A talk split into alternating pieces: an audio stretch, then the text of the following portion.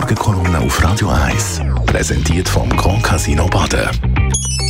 Grand Casino Baden. Baden im Glück. Ich bin ja, wie man gehört, eine Zürcherin wenn auch ursprünglich nicht aus der Stadt, sondern von Meilen. Aber seit ich mich als Zürcherin weniger um die Stadt kümmere, aber mehr ums Land, staune ich immer mehr, was in dieser Stadt alles passiert. Gestaunt habe ich die Woche das erste Mal, wo mir eine Kollegin erzählt hat, in Zürich würde jetzt auch der Kompost kontrolliert. Und das geht so. Wenn Sie einen Garten haben, aber keinen Container für Bioabfall zahlen weil Sie nämlich einen Komposthaufen haben, müssen Sie mit dem Besuch von Abfallbeamten rechnen. In Zürich sind die Container laut der revidierten Verordnung für die Abfallbewirtschaftung nämlich Pflicht.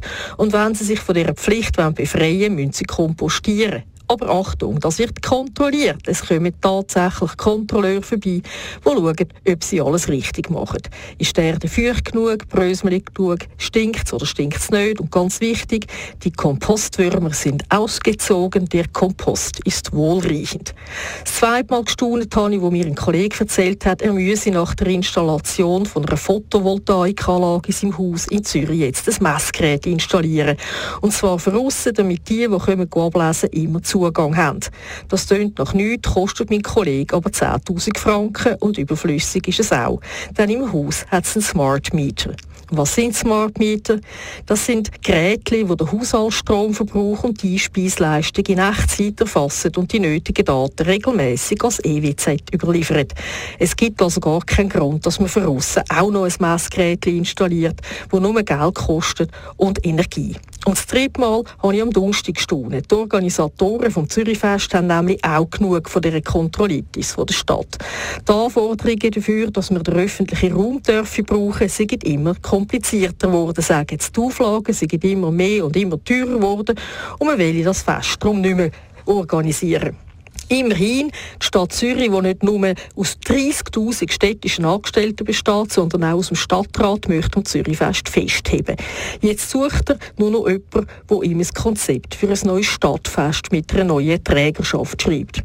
Ist der gefunden, der das Konzept geschrieben hat, braucht es nur noch neue Organisatoren und die müssen dann nur noch ein Konzept schreiben, wo drin steht, wie es das Konzept vom Auftrag, das die Stadt vergeben hat, wollen umsetzen und dann müssen sie das wahrscheinlich noch jemandem geben, der das auch noch kontrolliert und um ein paar Auflagen ergänzt. Und die Auflagen, die werden dann wahrscheinlich nochmal kontrolliert und dann wiederum von den neuen Organisatoren in einem Umsetzungskonzept festgehalten. Und das wird dann selbstverständlich nochmal kontrolliert. Aber die Hauptsache ist, wir kommen das Fest über, wo wir uns wenigstens jedes dritte Jahr einmal so richtig frei fühlen können.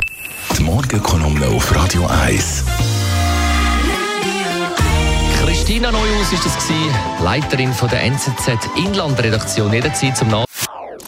Das ist ein Radio 1 Podcast. Mehr Informationen auf radio1.ch.